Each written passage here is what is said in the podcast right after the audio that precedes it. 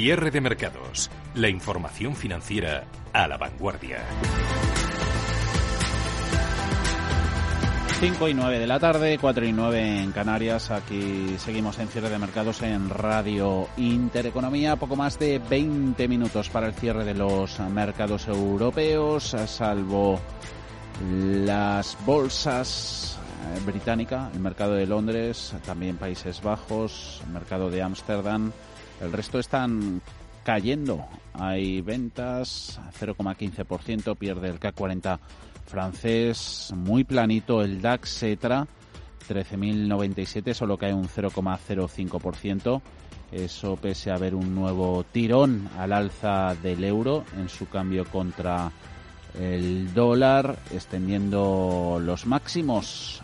No estaba tan alta la cotización de la moneda única contra el billete verde desde hace 21 meses. Cotiza ese mal dato, ha decepcionado el de peticiones semanales de subsidios por desempleo, el mercado, también la filtración de nuevos paquetes de ayuda por parte del gobierno federal de Estados Unidos. Se habla de una nueva ronda de un billón de dólares. IBEX 35 también está a la baja un ligerísimo 0,06, 7.385 puntos. A ver si en estos últimos minutos se anima un poquito y logra cerrar en positivo. Ahí sigue Celnex con subidas el día después de anunciar esa ampliación de capital de 4.000 millones, ganando un 7,6%.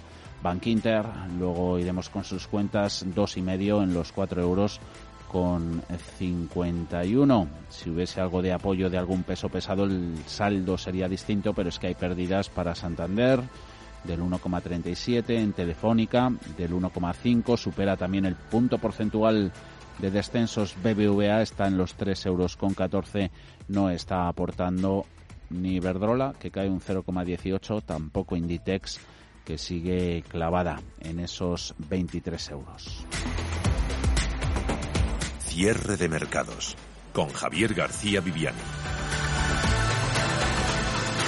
Todo eso al tiempo que la temporada de resultados va cogiendo velocidad, ganando tracción, las empresas empiezan a mostrar el impacto real de la crisis sanitaria en sus cuentas. En ese sentido, hoy ha sido el turno aquí en España de Bank Inter, también de Repsol. La entidad financiera logra ese beneficio de 109 millones de euros en el primer semestre del año, es un 65% menos que en el mismo periodo del ejercicio anterior, de 2019, en el segundo trimestre, eso sí tiene pérdidas de 21 millones. El negocio bancario, penalizado por la actual recesión, aporta 62 millones, un 82% menos.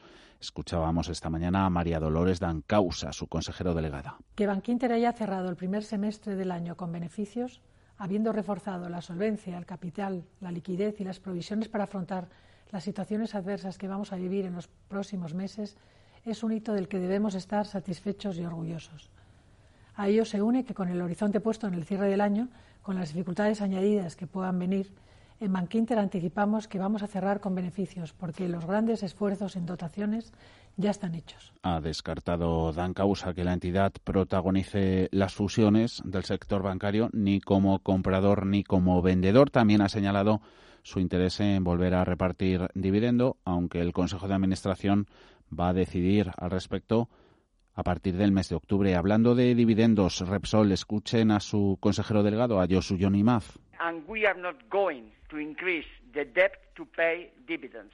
No van a aumentar deuda para retribuir al accionista. No van a usar, dice Imaz, el dividendo para diluir valor. Registró Repsol unas pérdidas netas de 2.480 millones de euros en el primer semestre del año, tras apuntarse esos impactos de 2.670 millones por la pandemia en la valoración, por un lado, de sus inventarios, por otro lado está esa revisión en sus hipótesis de, precios futuros, tanto de petróleo como de gas, y el casi ya eterno ajuste del valor de sus activos en exploración y producción. Glenn Chapman, de Banco Sabadell bueno, los que hemos eh, conocido hoy, que es Bank Inter y Repsol, la verdad es que, bueno, pues unas caídas importantes en lo que son los resultados, como, como se esperaba ya que, ocurriera en general en el segundo trimestre, pero a nivel operativo, a nivel de resultados, en general han sido un poquito mejores, tanto en, tanto en Bankinter como en Repsol, sobre todo por la parte de upstream. ¿no? Eh, quizás Bankinter el único pero es más por la parte de capital, puede haber alguna.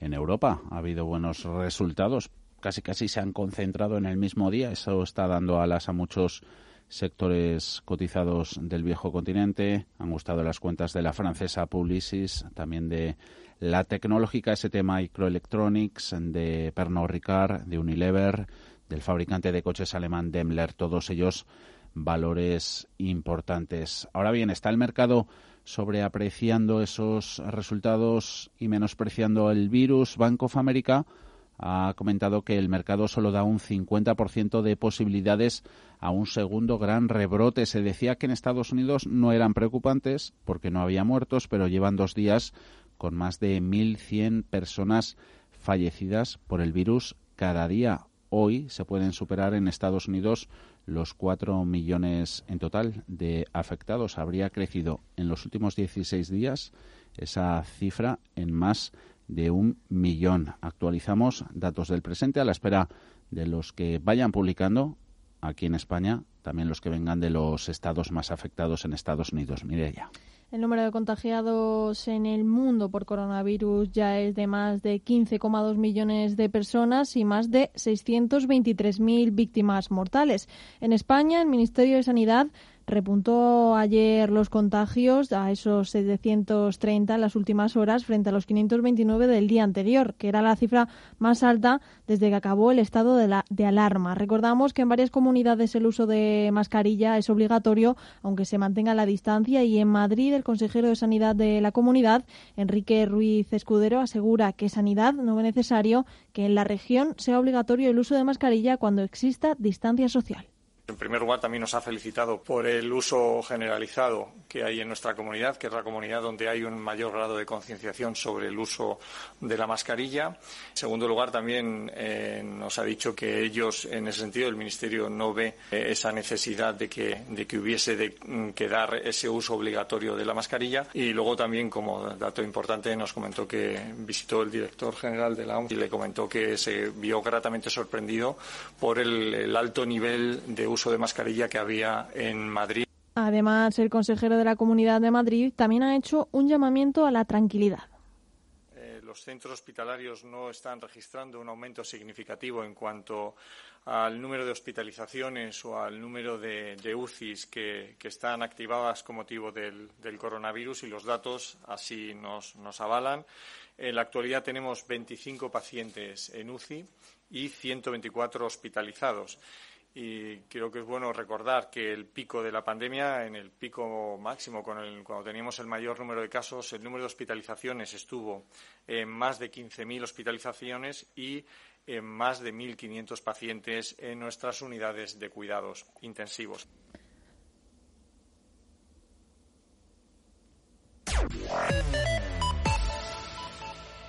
A Sanidad que acabamos de conocer, que ha comunicado 971 nuevos contagios de coronavirus en las últimas 24 horas, lo que es 241 casos más que ayer. El alcalde de Madrid, José Luis Martínez Almeida, ha confirmado que si hubiera un rebrote importante en la capital, se tomarían medidas de inmediato en cualquier actividad susceptible de generar contagios y que deberán estar preparados todos los, escenarios para atajarlo lo antes posible. En Cataluña ya son 86.891 las personas contagiadas por la COVID-19, lo que supone 1.949 más que las últimas cifras que se dieron ayer. Y en las últimas horas han perdido la vida ocho personas. La ciudad de Barcelona ha registrado por su parte 480 nuevos casos en el último día, mientras que en la comarca de Segriá, en Lleida, se han sumado 343 nuevos positivos y sus hospitales registran 14 nuevos ingresos. El municipio de Totana Hemos dicho que volverá a la fase 1 de la desescalada tras el importante número de casos positivos por coronavirus que se han registrado en las últimas horas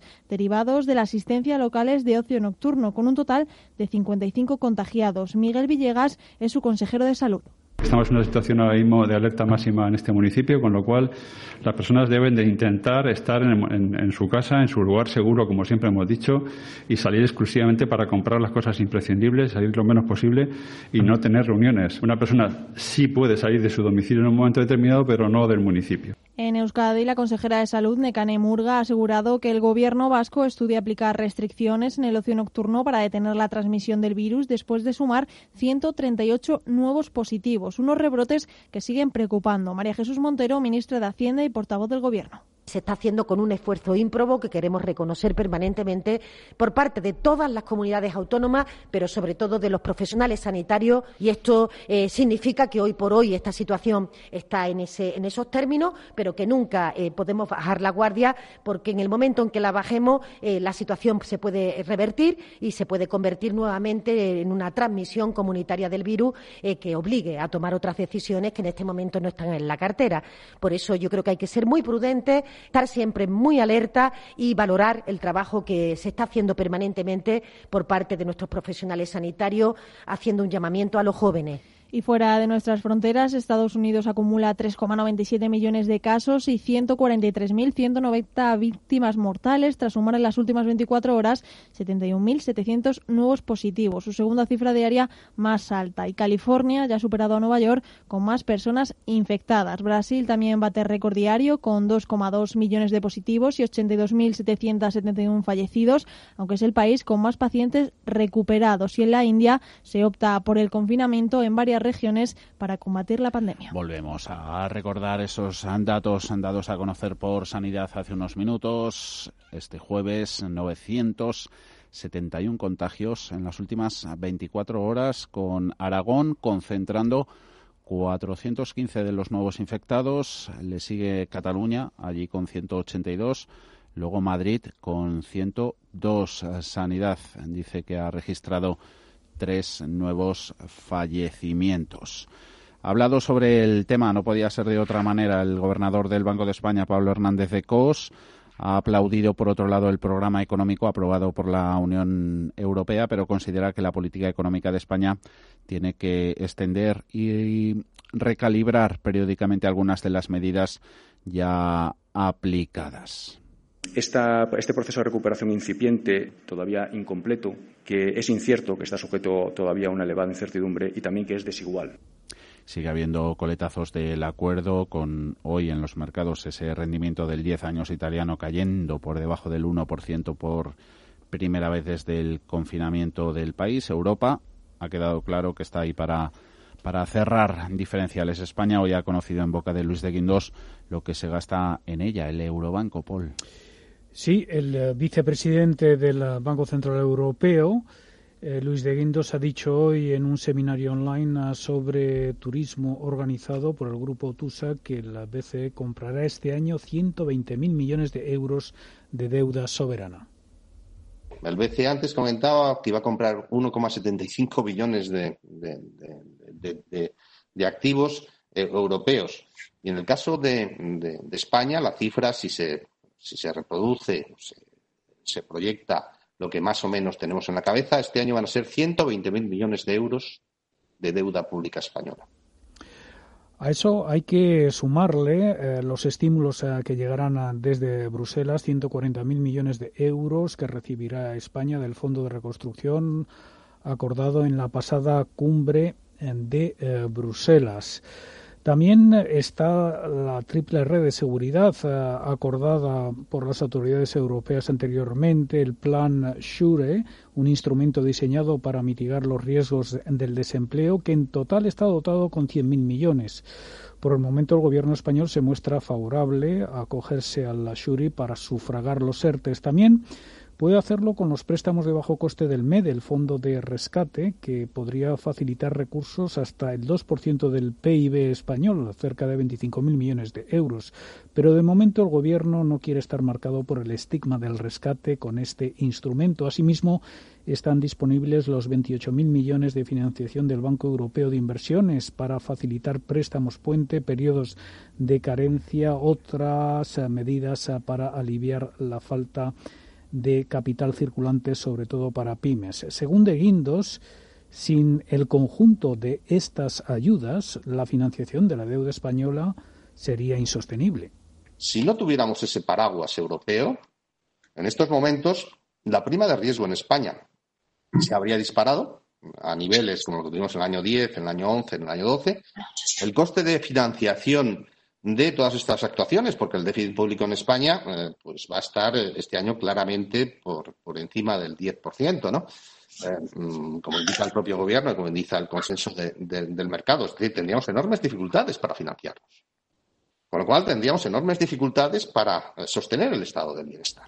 De Guindos asegura que Europa ha respondido con intensidad y con rapidez, pero España tendrá que gastar esos fondos de forma adecuada y estará supervisada por Bruselas. Esa condicionalidad que, eh, como yo decía anteriormente, no tiene nada que ver con la Troika, pero va a estar enmarcada, y lo ha dicho la propia Comisión Europea, en el semestre europeo. En el semestre europeo hay recomendaciones para los países de actuación de reformas económicas y hay recomendaciones desde el punto de vista también presupuestario, ahí es donde se va a enmarcar, ¿no? Y yo creo que también ese debe ser una, un segundo elemento para dar la bienvenida ¿eh? a estas ayudas que van a venir. Todos los euros disponibles en Europa no serán gratis y los países que acudan a estas ayudas tendrán que cumplir con las recomendaciones, veas exigencias de Bruselas. El vicepresidente del BCE ha emplazado este jueves a los países a, que vayan preparando sus planes de actuación y estableciendo sus prioridades para destinar los recursos del Fondo de Recuperación de la Unión Europea. Mercados en directo. Menos de 7 o 8 minutos para conocer el cierre de los mercados del viejo continente. IBEX 35 está ahí, en el alambre, menos 0,04%, pérdidas ligerísimas en esta sesión de jueves en tiempo real, 7.387 puntos. No están aportando a la causa de los avances del mercado las pérdidas en los pesos pesados del parque, porque de hecho en la nómina de los 12 valores que suben. No hay ninguno de los grandes. Está en rojo telefónica, se deja un 1,7% la operadora, 3,97 euros.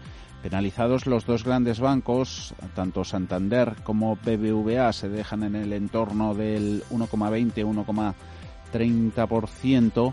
Cotizando en rojo también Iberdrola, números rojos muy ligeritos del 0,05% en los 11 euros con 10, pérdidas en Inditex del 0,13% en 22 euros con 97 protagonistas. Están siendo eh, Celnex con la ampliación de capital anunciada ayer, esos 4.000 millones para emprender nuevas adquisiciones de torres, están los 60 euros con 62 arriba, casi casi un 8%. Bank Inter, bien recibidas sus cuentas, las palabras de la consejera delegada María Dolores Dancausa, ya la hemos escuchado, gana la acción del banco un 2,5%, está en los 4 euros y medio. Por lo demás, en el resto de parques del viejo continente no hace mella ni por asomo la apreciación del euro que se va a máximos de 21 meses en su cambio con el dólar no hace mella en el DAX, paraíso exportador. Es de lo poco que sube en Europa, pero ahí está, subiendo poquito, un 0,04 en los 13.109 puntos. con análisis precierres. Saludamos en cierre de mercados a Asier Uribe Echevarría, consejero delegado y fundador de Finambés. ¿Cómo va todo, Asier? Muy buenas tardes. Hola, ¿qué hay? Buenas tardes. Pues aquí viendo cómo va evolucionando los mercados y viendo cómo va evolucionando sobre todo el tema de los fondos europeos, que, que todavía tiene que haber mucho despliegue y mucha explicación antes de que podamos entender realmente su impacto real. Sí, sí, impactó las esperanzas, sobre todo generadas por ese nuevo fondo de recuperación para, para la economía europea, han quedado lejos de resultar, pues, no sé si un acicate poderoso para, para los mercados de, la región. En cambio, eso, la mejora que ha experimentado no sé si lo consideras así la, la, imagen de Europa, gracias a ese programa de rescate ante inversores más internacionales, eh, parecía haber encontrado un reflejo más evidente en la, en la evolución del euro. No, sin, ninguna duda. La, hubo, hubo incertidumbre sobre si seríamos capaces de llegar a un acuerdo. Se ha visto si Europa sigue siendo un proyecto sólido y de futuro, que es en lo que queremos todos, y en el caso español, con mucho más eh, razón y con creo esto a nivel personal que no hay ahora mismo no hay opción no hay opción económica eh, realista fuera de, fuera de la Unión y para el caso de España, pues eh, como decía hace un momento, vamos a verlo, porque porque ya empieza a ver empieza a ver la distribución en términos de, de esos fondos entre los 125.000 millones que va a haber entre las diferentes comunidades, entre los diferentes proyectos y tenemos que ver realmente a quién afecta de manera más positiva. Hay que, de todas formas, como ya se ha publicado, pues hombre, los grandes del IBEX no son, eh, bueno, se van a ver evidentemente beneficiados tangencialmente porque una buena economía, eh, una economía que se recupera es positiva para todos, pero no van a ir dirigidos a ellos los fondos, ¿no? Ni a los bancos, eh, ni a Telefónica en parte, una pequeña parte con toda la parte del, de lo que se ha presentado la digitalización, pero, pero, exacto y, sobre todo economía verde, pero pero no es no va no va a los grandes a las grandes entidades financieras o a los grandes a los grandes actores del IBEX no es a los que más sin duda va a beneficiar directamente, que sí indirectamente. Eh, renovables, porque hemos visto en los últimos días cómo están carburando. Lo hacía Iberdrola a principios de esta semana también con sus resultados. La Siemens Gamesa, también los actores que hay en, de, este, de esta industria, de este sector en el continuo. ¿Os gusta esta industria?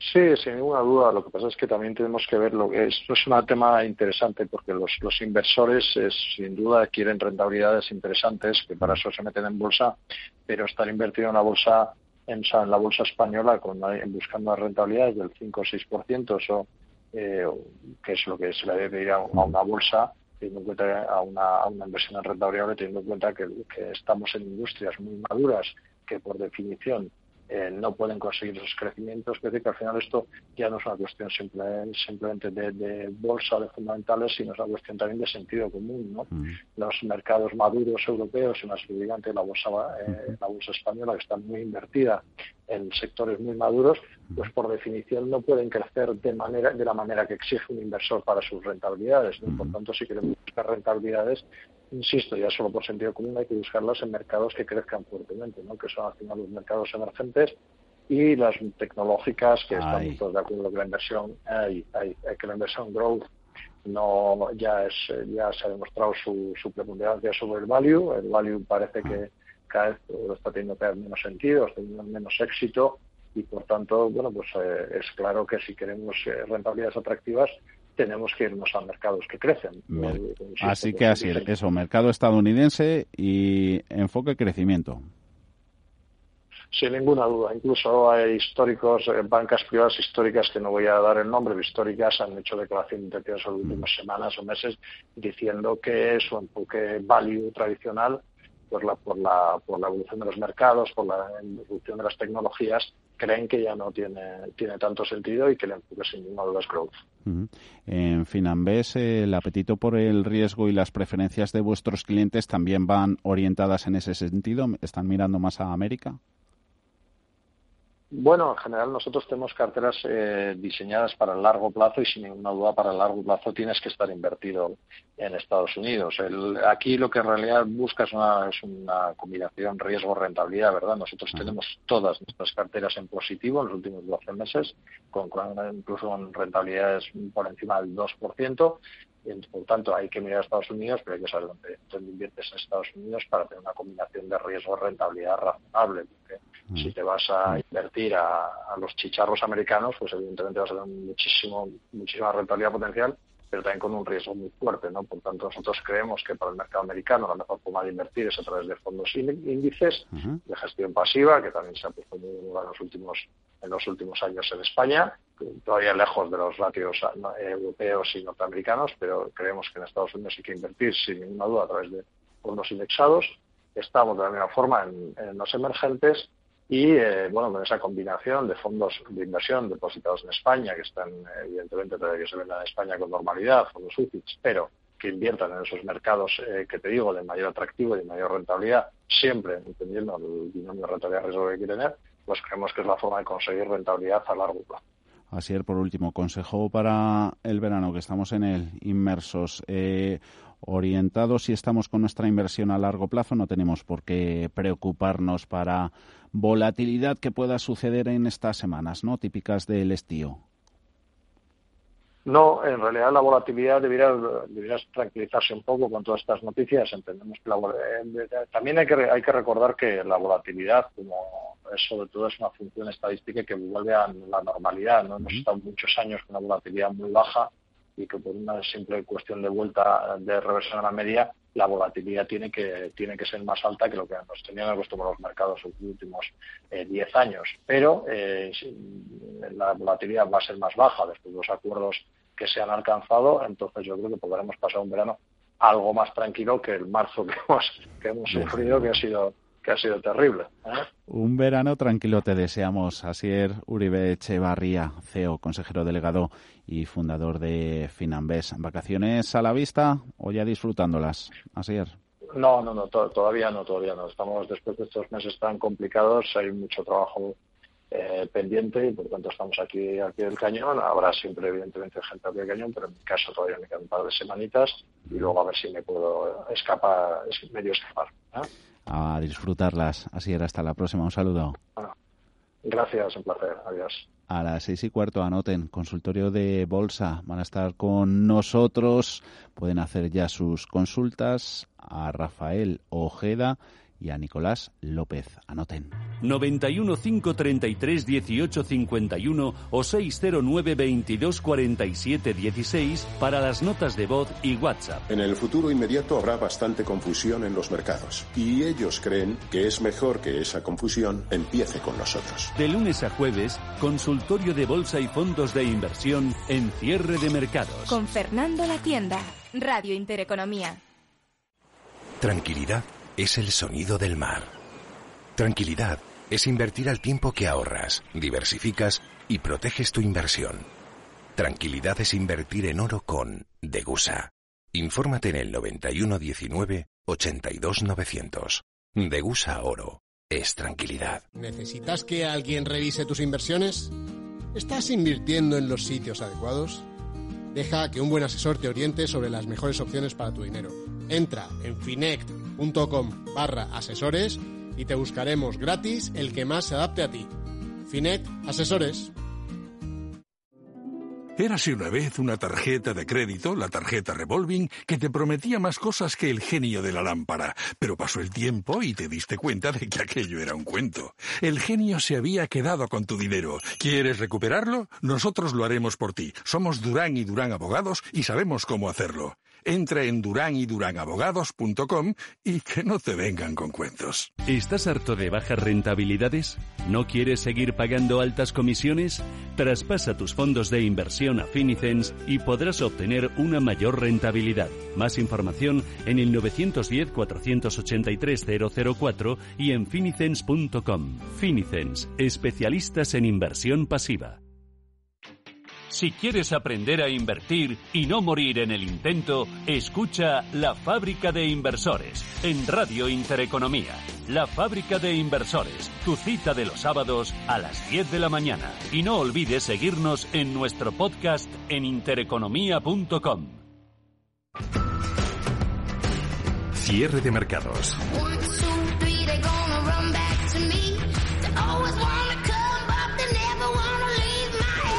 Los mejores expertos, la más completa información financiera. El espacio de bolsa y mucho más. El paraíso financiero. Radio Intereconomía. Buenas tardes a todos. La jornada se las Escúchanos en frecuencia modulada. En internet www.radiointereconomía.com y en la aplicación para Android e iOS Radio Intereconomía. No hay disculpa para estar bien informados.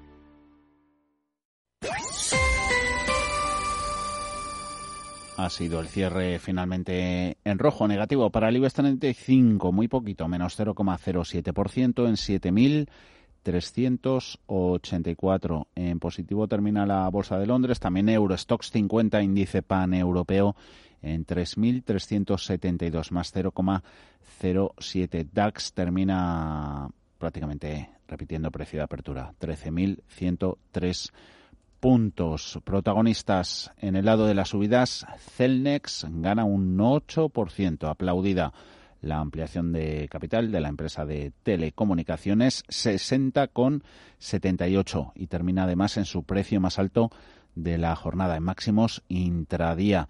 10 euros con 11 para ArcelorMittal ha ganado un dos y medio lo mismo que Bankinter que hoy ha presentado resultados. Más de un 1 se anotan Naturgy Ence Acciona y CIE Automotive. En el lado de las pérdidas ha habido dominio de los descensos en el IBEX, 20 valores en total con corrección del 3% ha sido en Colonial, otro 3% en Hoteles Meliá, CD IAG un 2,25, pierden más de un 1 entre otros BBVA, Santander y Telefónica.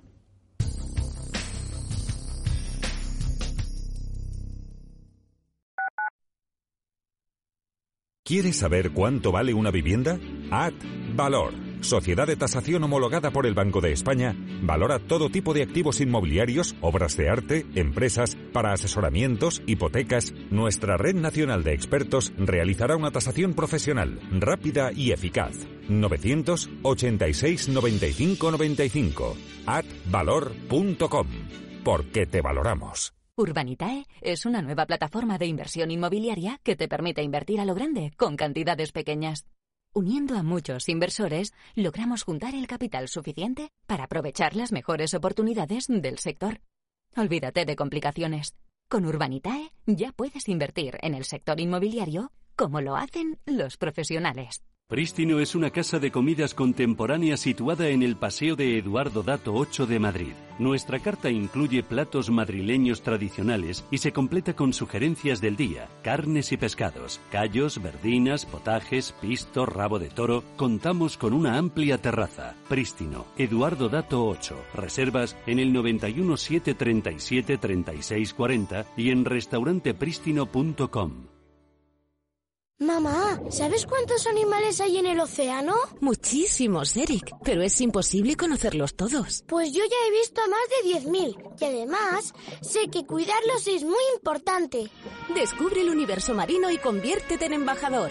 Hacerlo con total seguridad es posible en Atlantis Aquarium. El océano sobre ti en Intu Xanadu. En Parque de Atracciones de Madrid recuperamos las risas, la diversión, la emoción y el tiempo con vosotros. Volvemos con todas las medidas de seguridad e higiene para que revivas el vértigo con nuestras atracciones y disfrutes de los nuevos espectáculos en el Gran Teatro Auditorio, La Patrulla Canina y Bob Esponja. ¡Vuelves, seguro! Compra ya tu entrada en parquedeatracciones.es. Radio Intereconomía.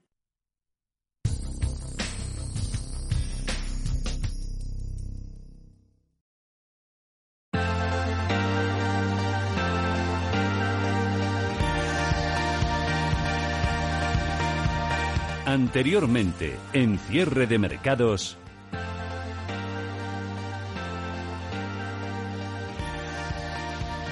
Gestión del patrimonio en cierre de mercados.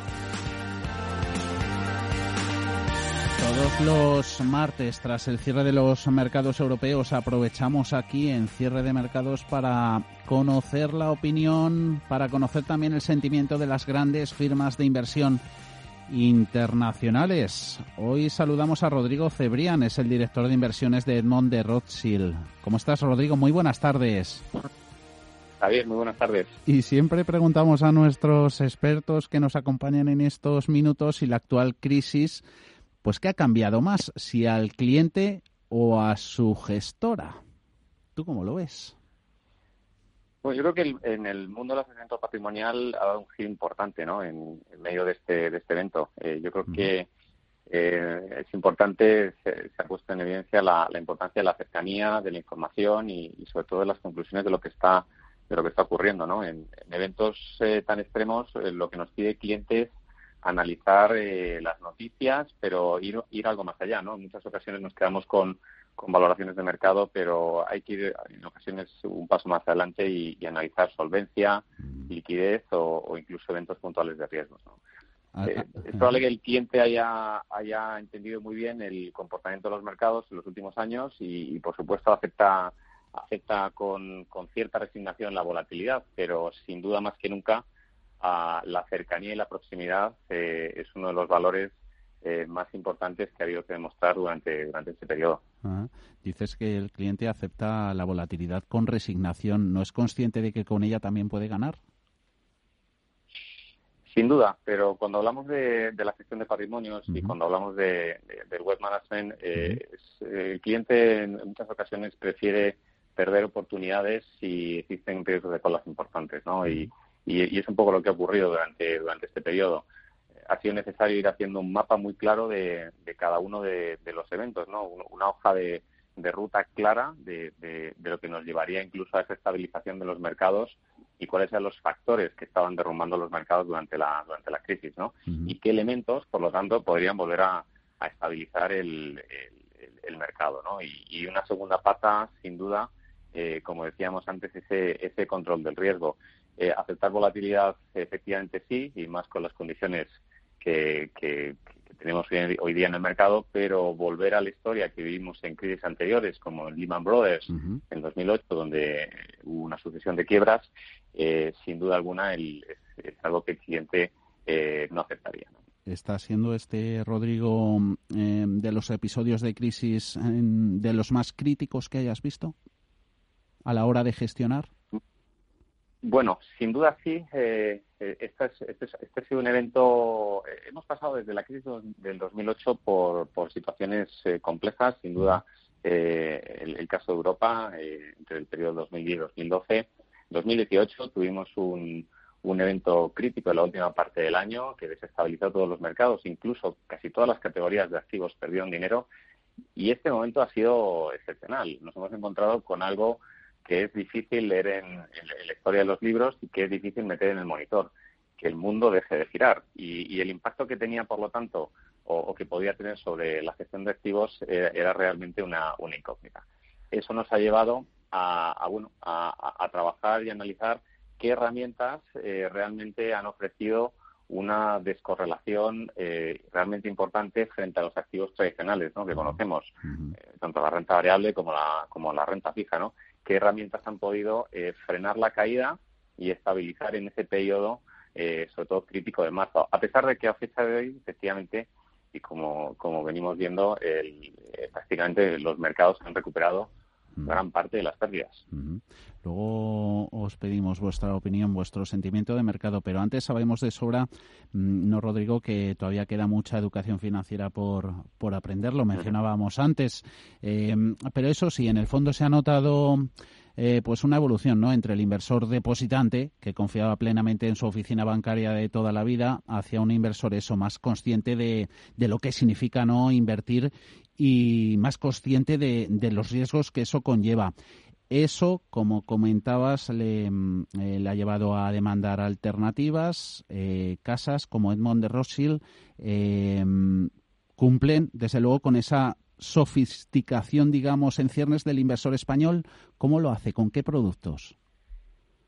Lo, más importante, como siempre, es entender al cliente y entender el, perfil de riesgo. Probablemente se han ido y, se han cometido muchos excesos a lo largo de los últimos años eh, a medida que los tipos de interés eh, bajaban, llegaban a niveles de cero y muchos depositantes o ahorradores se convertían en inversores. Esto ha sido un gran riesgo y un gran problema que tenemos hoy en el mercado y que tenemos que gestionar. Eh, nuestra, el, valor, el valor del asesor en este caso es identificar cuál es el nivel de riesgo que pueda afectar ese, ese cliente, ese nuevo cliente, ese nuevo inversor sabiendo que sus eh, premisas son eh, preservación de capital y sabiendo que su, aversión al riesgo está muy cerca de cero. Por lo tanto, construir eh, carteras robustas durante, sobre todo, y, que puedan abordar periodos como el que hemos vivido, ha sido fundamental. Una, una asignación no solo en clases de activos diversificadas, sino en tipos de vehículos que te permitan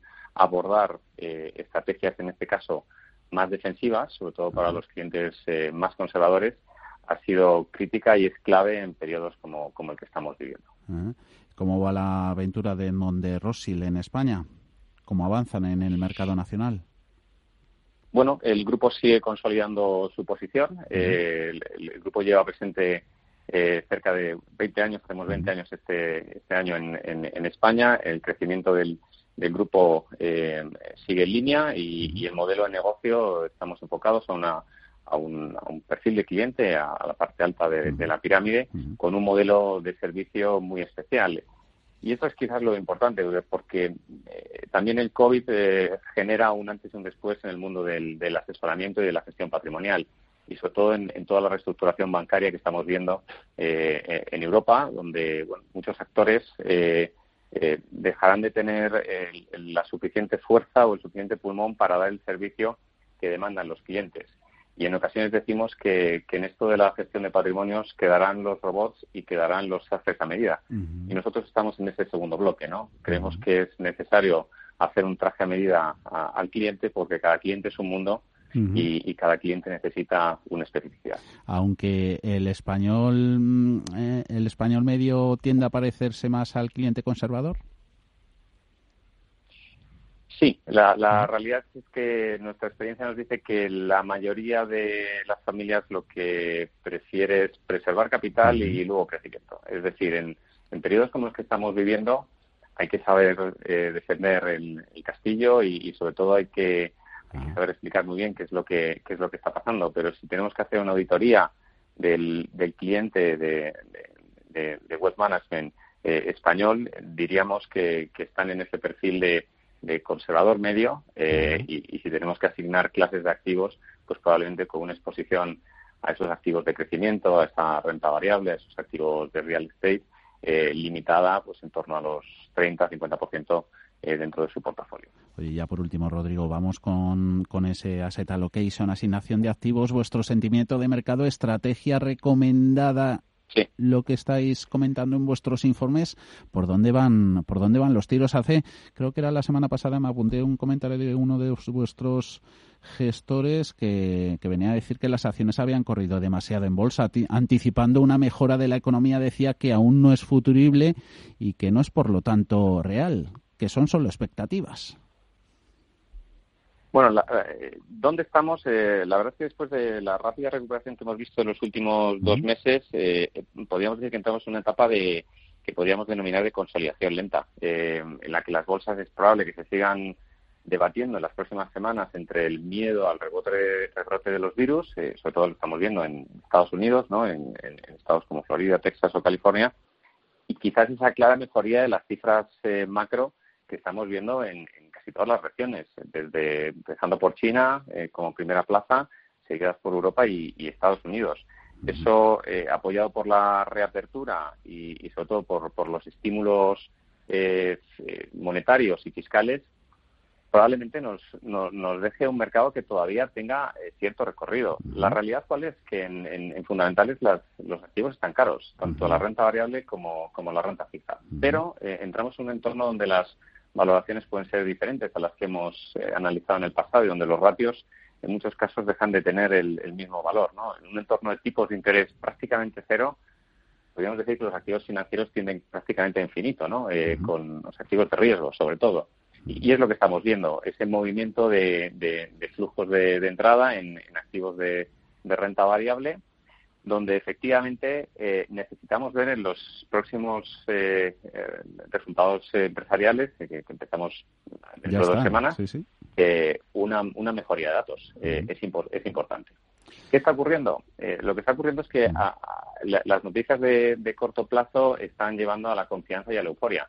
Cualquier dato que estamos viendo ahora es mejor que el pasado, es decir, es mejor que el de hace dos meses o el de hace un mes, eh, porque la realidad es que veníamos de prácticamente cero. Y eso es lo que está comprando en el mercado. Eso tiene un riesgo, tiene un riesgo a medio plazo porque ha generado quizás eh, la mayor desconexión entre la economía real y los mercados financieros. Y esa es nuestra gran preocupación en este punto. Y eso es consciente y seguro que se lo hacéis llegar a los clientes y a la comunidad inversora. Hemos hablado con Rodrigo Cebrián, director de inversiones de Edmond de Rothschild. Muchísimas gracias, Rodrigo. Hasta la próxima. Ha sido un placer. Gracias, Javier. Igualmente. En Radio Intereconomía, los mejores expertos, la más completa información financiera. Los datos de la jornada.